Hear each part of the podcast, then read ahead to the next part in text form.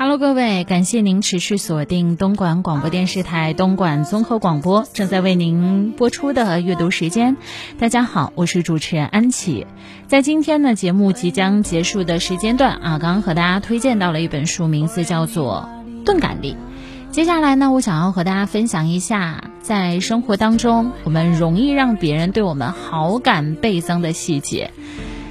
先和大家分享五个吧，希望对于我们都有。帮助，生活当中有哪些细节会特别为你加分呢？毕竟得道者多助，失道者寡助。比如说第一点，于热闹当中关注受冷落的人。或许一个人最大的善意是看得见别人热闹之时尤是如此。第二点叫做于尴尬当中主动帮人解围。每个人都会在生活当中遇到各种各样非常尴尬的一些名画面啊。这个时候呢，我们除了在抠地板或者想要地板上有一个缝隙立刻钻下去的时候，我们多么希望能够有一个人站出来，大手一挥，帮我们解一个围。比方说电视剧《人世间》热播，陈道明因为深入人心的旁白又一次吸粉无数，登上了微博热搜榜。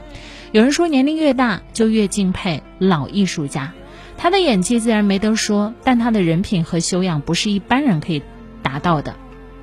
有一次聚会当中呢，有人提议让一位女演员跳一支舞助兴，众人纷纷起哄，让女演员陷入到非常尴尬的境地。只有陈道明站出来解围：第一，人家丫头作为演员不便跳这个舞；其次，人家穿的是高跟鞋，当然不方便。这一个小小的举动，有一个艺术界的大咖为自己发声，引发了全网的点赞。愚者遇事避而远之，智者善于替人解围。爱人者，人恒爱之；敬人者，人恒敬之。毕竟，人和人之间的关系一定是相互的。